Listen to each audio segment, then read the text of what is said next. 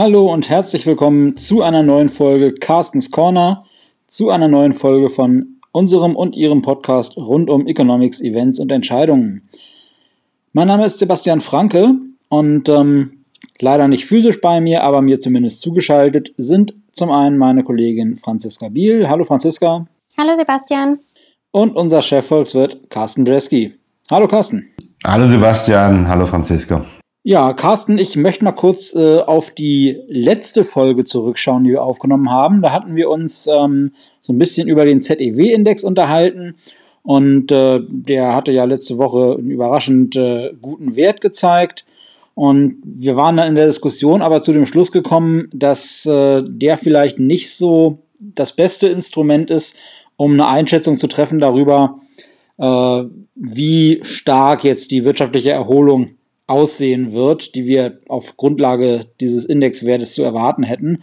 Und du meintest, wir warten noch mal eine Woche auf den IFO-Index, weil der uns da in der Hinsicht mehr sagen kann oder aussagekräftiger ist. Die Woche haben wir gewartet, der IFO ist jetzt da. Welche kräftigeren Aussagen können wir denn jetzt treffen, Carsten? Nein, ich denke, wir können die kräftigere Aussage treffen, dass ähm, der Aufschwung, oder das wir letztes Mal auch haben, diese, diese Jojo-Bewegung, die jetzt in den Aufschwung geht, also Rebound wird zur Recovery, dass sich das weiter fortgesetzt hat. Ja, der, der ZDW war ja vielleicht noch ein bisschen, äh, ein bisschen über, übertrieben hoch. Ja, das war vielleicht zu viel ähm, Konjunkturoptimismus. Ich denke, der IFO-Index ist eine bessere ähm, Abbildung dessen, was wir jetzt sehen werden, nämlich die ähm, die aktuelle Situationseinschätzung ist wieder ein Stück gestiegen. Ja, das passt deutlich zu der Lage, dass wir ein sehr starkes drittes Quartal bekommen werden. Die Erwartungskomponente dahingegen ist kaum noch gestiegen. Ähm, war auf einem recht hohen Niveau, ähm, aber bei Erwartungskomponenten wäre ich immer sehr vorsichtig, weil die sich häufig wahrscheinlich auch relativ absetzen zur jetzigen Lageeinschätzung. Also wenn die jetzige Lage noch nicht so dolle ist, dann ist es auch immer relativ einfach, eine hohe Erwartungshaltung über die Zukunft zu haben. So, das heißt, wir sehen jetzt eigentlich, ja, ordentliches drittes Quartal, aber aufgepasst, ähm, das vierte Quartal, das, äh, das lässt sich noch nicht so gut an und da denke ich, ähm, ist der IFO vielleicht ein bisschen realistischer als der, der reine Optimismus, der letzte Woche vom ZEW versprüht wurde. Ja, Erholung jetzt im dritten Quartal oder zumindest ein, ein, ein Fortsetzen der Erholung, die wir jetzt zuletzt gesehen haben. Und dann vielleicht nochmal eine Abschwächung im, äh, im vierten Quartal. Äh, das ist ja der Double Dip, der ja auch schon äh, hier und da vorhergesagt wurde. Ähm, kannst du uns da mal kurz erklären, wie sich sowas ergibt? Ist das ein reiner Basiseffekt, dass quasi nach der starken Erholung es einfach nur logisch ist, dass dann das Folgequartal ein bisschen schwächer ausfällt?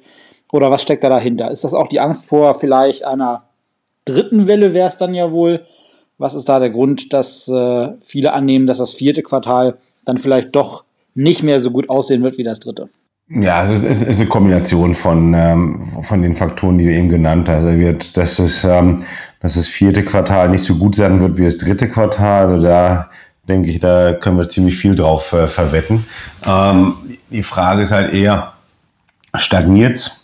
Wächst noch ein bisschen weiter oder schrumpft die Wirtschaft sogar. Und ähm, ja, wir, dieses, wir haben natürlich eine extrem noch nie dagewesene Situation, fast zehn Prozent runter im zweiten Quartal, aber im Laufe des zweiten Quartals ging es ja schon wieder hoch. Dann habe ich jetzt also eigentlich über diesen Basiseffekt automatisch ein starkes Wachstum im dritten Quartal. Selbst wenn die Monate August und September ähm, eher enttäuschend sind, dann habe ich immer noch ein starkes Wachstum.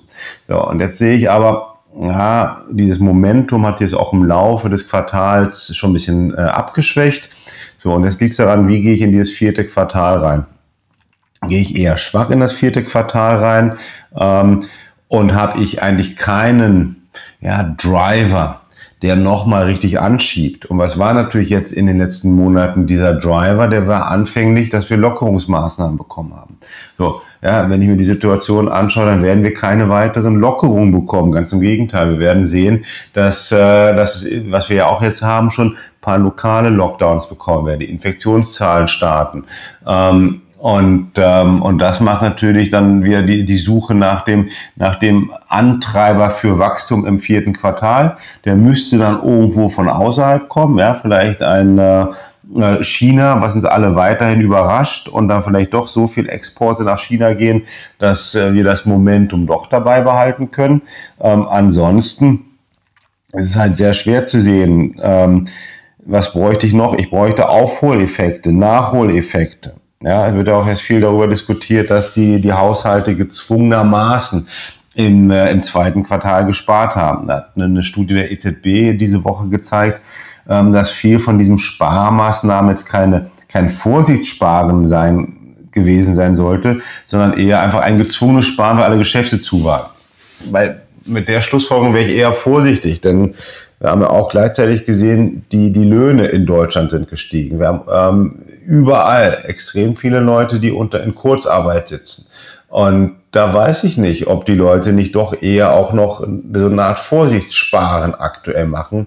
Sicherlich, wenn sie in Sektoren sind, was wir jetzt ja auch sehen, in Sektoren arbeiten, ähm, in denen es wahrscheinlich strukturell nicht wieder so gut gehen wird. So, und das heißt, dass jetzt also so ein, ein Aufholeffekt beim Konsum im vierten Quartal sehr unwahrscheinlich sein wird. Und dann fehlt uns einfach so dieser, dieser Antrieb im vierten Quartal. Und damit habe ich halt eine hohe Wahrscheinlichkeit, dass wir uns irgendwie horizontal bewegen. Das horizontale Bewegen kann ein ganz leichtes Wachsen sein, kann aber auch ein leichtes Schrumpfen sein. Und so komme ich dann mal zu meinem Double Dip. Ein anderer Indikator, mit dem man gerne auch, auf den man gerne auch schaut, um so ein bisschen Aussagen oder Einschätzungen zu treffen, wie denn wohl die wirtschaftliche Entwicklung weitergeht. Das sind ja immer die Einkaufsmanager-Indizes und äh, da gab es ja diese Woche auch neue Zahlen für die Eurozone. Franziska, was kannst du uns denn da berichten? Wie sahen die denn aus? Ja, also die sahen sehr gemischt aus, kann man sagen. Also erstmal was sagen die uns denn, ähm, wenn die einen Wert von 50 überschreiten, das ist da dieser Schwellenwert, dann können wir davon ausgehen oder dann wird erwartet, dass sich die Wirtschaftslage verbessern wird. Unterschreitet man diesen Wert von 50, dann ist eben zu erwarten, dann wird erwartet, dass wir uns ein bisschen verschlechtern. Ähm, dann kriegen wir den eben immer einmal für das herstellende Gewerbe und für den Dienstleistungssektor. Und jetzt haben wir Folgendes gesehen. Für das herstellende Gewerbe ist der Einkaufsmanager-Indiz für Europa, auch für Deutschland, aber auch für Europa eben stark gestiegen. Wir sind da bei 56 jetzt und ähm, für den Dienstleistungssektor, da ist es stark abgestürzt. Das bedeutet, die Sektoren entwickeln sich in ganz verschiedene Richtungen, beziehungsweise der Optimismus beziehungsweise Pessimismus über diese Sektoren. Dass der Dienstleistungssektor da jetzt so schlecht abgeschnitten hat, das kann an mehr, mehreren Gründen liegen. Und zum einen daran, ähm, können das immer noch oder können das langfristige Effekte des Social Distancing sein. Zum anderen kann es aber natürlich auch sein, dass diese Unsicherheit, ob jetzt nochmal lokale Lockdowns eingeführt werden oder es Regelverschärfungen gibt, dazu führen, dass die Erwartungen einfach geschmälert werden, dass davon ausgegangen wird, dass man im Dienstleistungssektor jetzt einfach wieder eine starke Kontraktion erleben wird. Und würde man jetzt diese beiden Indizes gegeneinander oder gemeinsam laufen lassen, dann ergibt sich ein ganz neuer Buchstabe, von dem Carsten ähm, ja jetzt zuletzt auch schon mal erzählt hat. Vielleicht kannst du da noch mal drauf eingehen, ähm, während wir jetzt das ganze Alphabet langsam durchzuhaben scheinen, dass nach dem V kam das K. Ähm, ja, magst du da noch mal was zu erzählen, Carsten? Ja, die K-Frage, ne? ähm, die äh, anders ist als die K-Frage im nächsten Jahr vor der Bundestagswahl, sondern K ist ja so ein bisschen so der neueste Renner an den Finanzmärkten auch. Ähm, der der K-förmige Aufschwung äh, schwappte eigentlich ein bisschen aus den USA hier rüber, trifft aber die Situation ziemlich gut.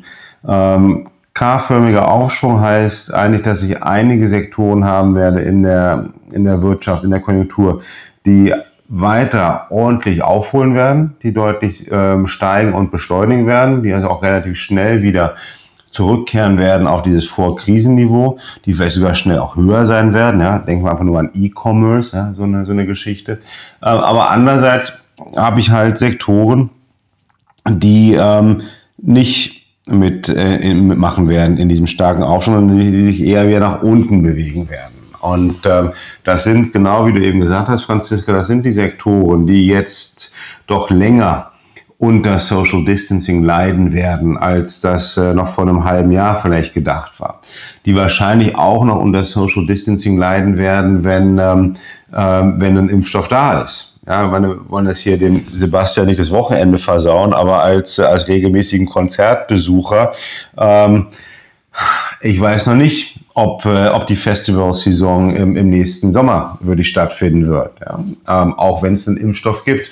Also das sind, und das sind natürlich, also wenn ich mir die Sektoren anschaue, Luftfahrt, ähm, Reisen und, äh, und Kultur, die werden deutlich länger mit dieser, mit dieser Krise zu, zu kämpfen haben als, als andere Sektoren. Dann haben wir die, dann haben wir noch Sektoren, bei denen jetzt eigentlich der, ja, strukturelle Wandel schon vorher eingeläutet wurde oder hätte eingeläutet werden sollen, äh, jetzt aber durch, durch Covid-19 eigentlich definitiv da ist. Ja, das ist halt Stichwort Automobilindustrie, aber auch Finanzindustrie. Und das sind Sektoren, die sich also auch eher ähm, bei dem unteren Teil des Kars äh, befinden werden. Und, äh, und so haben wir halt ja, kein V, kein L, kein U, kein J, kein W, aber wahrscheinlich erstmal ein K. Ja, vielen Dank. Wir bleiben gespannt, welche Buchstaben wir im Laufe der Zeit oder der Erholung noch so sind so ja weiter durch mit dem Alphabet, ne? Ja. ähm, genau. Vielleicht gehen ja, wir demnächst mal ins kyrillische Alphabet oder ins äh, japanische oder chinesische. Vielleicht finden wir da noch was Schönes. Ja, ja. Ja, genau. Was es diese Woche ähm, ansonsten ja auch noch gab, Sebastian, äh, wozu du sicherlich noch einiges erzählen kannst, ist das Verbrauchervertrauen in der Eurozone. Was gab es denn da für Entwicklungen? Ja, das ist äh, die Consumer Confidence, also Verbrauchervertrauen oder Zuversicht könnte man es vielleicht auch nennen. Ähm, die hat sich äh, im September gegenüber dem August leicht positiv entwickelt. Äh, du hast ja eben den, äh, den Wert für die, den Schwellenwert oder den, den quasi Nullwert für den Einkaufsmanager-Index bei 50 verordnet. Das heißt, drüber ist gut, drunter ist nicht so gut. Ähm, für das Verbraucherzutrauen oder die Verbraucherzuversicht äh, setzt man das bei Null an. Das heißt, positive Werte sind da gut, negative Werte sind da nicht so gut. Und da befinden wir uns jetzt schon eine ganze Zeit lang in negativem Territorium. Aber äh, wir haben, wie gesagt, eine leichte positive Entwicklung von minus 14,7 auf nur noch minus 13,9 gesehen. Das heißt, ähm, Verbraucherzuversicht hat leicht zugenommen im, äh, im September gegenüber dem August. Äh, das liegt vermutlich daran, dass äh, in Europa jetzt ja auch mehr Volkswirtschaften nach und nach aus der Krise gekommen sind während natürlich anderswo auch gleichzeitig wieder stärkere Maßnahmen eingeleitet worden sind, weil man eben wieder ein, ein Aufflackern der Infektionszahlen gesehen hat. Von daher ist das sicherlich ein etwas durchmischtes Bild. Bemerkenswert oder interessant ist das vor allen Dingen, weil ja bislang ist im Wesentlichen äh, der inländische Konsum war, der zum Beispiel in Deutschland die Auf- äh, oder die, die, äh, den Rebound vor der Recovery ganz wesentlich getragen hat. Also dass Verbraucher, sobald sie wieder durften, dann wieder losgegangen sind und eingekauft haben. Teilweise natürlich auch äh, Anschaffungen nachgeholt haben. Ähm, aber eben, dass, die, dass der inländische Konsum eben hier eine, eine Stütze für die, für die konjunkturelle Entwicklung war äh, und die Exporte ja noch ein bisschen geschwächelt haben. Carsten hatte eben schon Hoffnung ausgedrückt, dass möglicherweise einige der Länder, in die wir gerne exportieren, äh, uns in Zukunft wieder ein bisschen mehr von unseren Exporten abnehmen können. China hat er da insbesondere genannt. Ähm, das muss vielleicht auch so sein, denn wenn die, äh, die das Verbrauchervertrauen weiterhin sich äh, in so vergleichsweise schwachen Werten bewegt, dann wird natürlich, nachdem so eine erste Nachholwelle dann durch ist, in der Hinsicht vermutlich kein großer Anschub mehr kommen. Ja, das ist natürlich auch, auch nachvollziehbar. Carsten hat ja zum Beispiel schon den Blick gerichtet auf, auf die Branchen, in denen so Dinge wie Verlängerung von Kurzarbeitsregelungen oder auch äh, die verlängerte Aussetzung der Anzeigepflicht hinsichtlich äh, Insolvenztatbeständen, äh, dass da vielleicht so ein, so ein Strukturwandel sich nicht unmittelbar an den Arbeitsmarktzahlen niederschlägt, weil man eben über die Kurzarbeit ein Instrument hat, was man da auch einsetzen kann. Aber wenn ich jetzt zum Beispiel mal nur auf Ankündigungen der, der letzten paar Tage schaue, dann sehe ich da sowas wie, wie ähm, eine Ankündigung von, von 9500 Arbeitsplätzen, die bei MAN wegfallen sollen. Äh, ich sehe 30.000 weltweit und 13.000 in Deutschland für Condi oder 15.000 weltweit bei Airbus. Äh, bei Daimler stehen länger schon Zehntausende von, von Stellen da im Gespräch. Und ähm, das sind natürlich, auch wenn in Deutschland ähm, mittlerweile drei Viertel der Beschäftigten im Dienstleistungssektor arbeiten, sind natürlich diese großen, altbekannten Industrieunternehmen äh, trotzdem so gewisse Leuchttürme und auf die schaut man natürlich. Und wenn man jetzt sieht, oh, hier so und so viele Stellen, da so und so viele Stellen, äh, dann machen sich natürlich die Menschen durchaus auch Sorgen, wie die Arbeitsmarktsituation für sie selbst aussieht gerade wenn dann vielleicht sowas wie Kurzarbeitsregelungen ausläuft. Und das erklärt natürlich, dass äh, auch wenn, wie gesagt, das Verbrauchervertrauen leicht gestiegen ist, wir uns da eben immer noch in den negativen Werten bewegen und das auch nicht so aussieht, als ob sich das in absehbarer Zeit schnell ändern würde. Ja, danke schön. Ähm, Sebastian, es erklärt vor allem wahrscheinlich dann doch zum Teil auch, warum die Ersparnisse oder das Sparverhalten doch so angezogen hat. Ja, da werden wir auch äh, weiterhin ein Auge drauf behalten, wie sich das weiterentwickelt. Ja, das hatte Carsten ja auch schon erwähnt. Also einer EZB-Untersuchung zufolge sollte das ja zu einem recht großen Anteil einfach nur ähm, gern oder Geld sein, das die Leute gern ausgegeben hätten, aber einfach nicht dazu gekommen sind aufgrund äh, des Lockdowns äh, und eben kaum äh, ansparen oder, oder Sparmaßnahmen aus, aus Vorsicht, äh, weil man eben so ein bisschen skeptisch in die Zukunft schaut. Und wie gesagt, wenn man eben auf sowas schaut, dass eben die äh, Consumer Confidence Werte da gar nicht so gut aussehen, ähm, ist das natürlich fraglich, ob das wirklich der Fall ist oder ob nicht doch die Leute dann lieber so ein bisschen auf ihrem Geld sitzen, um sich für die Zukunft zu wappnen. Ja, das sind ja dann letzten Endes doch gemischte Aussichten, sage ich mal, für die, für die nähere Zukunft. Eine positive Nachricht zum, zum Ende unserer, heutigen, unserer heutigen Folge habe ich aber noch. Und zwar ähm, misst der ADAC ja regelmäßig die äh, Länge der Staus an den Ferienwochenenden. Und da gab es halt dieses Jahr eine gute Nachricht. Das waren im letzten Jahr über 130.000 Kilometer Stau, die eben an den Ferienwochenenden die Autofahrer dann gestanden haben. Und das waren dieses Jahr unter 100.000, knapp unter 100.000.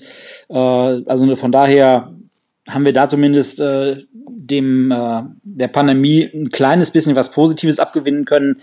Allerdings stehen auch hier die Zeichen so ein bisschen auf Normalisierung, denn das geringere Aufkommen, das verteilte sich vor allen Dingen auf die ersten Wochenenden der Ferienzeit. Und jetzt zum Ende hin im August und September, da war es dann doch wieder Business as usual.